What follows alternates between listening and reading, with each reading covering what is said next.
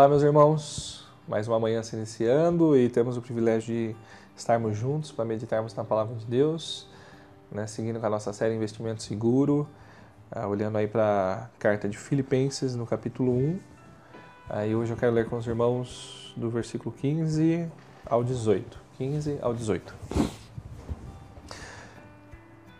É verdade que alguns pregam Cristo por inveja e rivalidade, mas outros o fazem de boa vontade. Estes o fazem por amor, sabendo que aqui me encontro para a defesa do Evangelho. Aqueles que pregam Cristo por ambição egoísta, sem sinceridade, ah, pensando que me podem causar sofrimento enquanto estou preso. Mas que importa? O importante é que, de qualquer forma, seja por motivos falsos ou verdadeiros, Cristo está sendo pregado e por isso me alegro. É, o texto de hoje vai nos trazer dois tipos de pregadores e o que vai fazer diferença entre eles é o que está levando, que está motivando eles a pregarem o Evangelho. É o primeiro tipo, nós vemos que ele se move por inveja e rivalidade, é, basicamente trazendo a ideia que eles estão tentando promover a própria glória.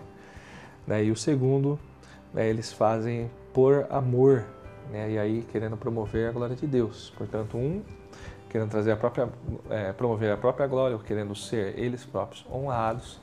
E aí o segundo querendo que Deus seja então honrado. Como Paulo estava mais interessado em que mais pessoas conhecessem a respeito de Cristo, né, ele achava bom que o evangelho então estivesse sendo pregado, mesmo que estivesse ah, alguns pregadores estivessem ah, com motivações equivocadas, motivações erradas. Né? Para ele, o importante era que Cristo estava sendo pregado. Tá? Mas a gente precisa ter atenção aqui. Né? O que Paulo está falando é que estes aqui pregavam com motivação errada, mas pregavam o verdadeiro evangelho, o evangelho genuíno, o evangelho autêntico. Né? Nós não podemos nos alegrar com pregações de evangelhos falsos, do falso evangelho, falsos pregadores, falsos mestres, né? onde não levam pessoas ao arrependimento, não levam pessoas a confessarem a fé em Cristo, que estão levando uma fé mentirosa. Inclusive esses, Deus vai ser implacável com eles. Né? Mas aqui o caso é de pessoas que estavam pregando o evangelho de maneira genuína. Além disso, né, quando a gente olha para esse texto, é bom a gente observar que Paulo não está defendendo né, a ambição egoísta desses pregadores né? mas ele está se alegrando é com a expansão do Evangelho, né? no resultado né, da pregação uh, do Evangelho, né? pessoas sendo salvas, é, ainda que os objetos né, dessa pregação uh, esteja tendo algumas manifestações uh, pecaminosas ou razões pecaminosas, né? só que acontece, o próprio Jesus, né, ele mostra sobre o perigo das motivações, né? Porque mesmo que alguém se beneficie né, de uma pregação mal orientada, né, ou seja, uma pessoa é, mal, uma motivação errada, mas pregando o verdadeiro evangelho, ainda que tenha alguém que se beneficie, esse alguém não é essa pessoa que está pregando. Né? Essa pessoa que certamente ela ainda irá lidar com Deus, com o santo, justo, uh, que vai tratar né, essa situação com a santa justiça dele.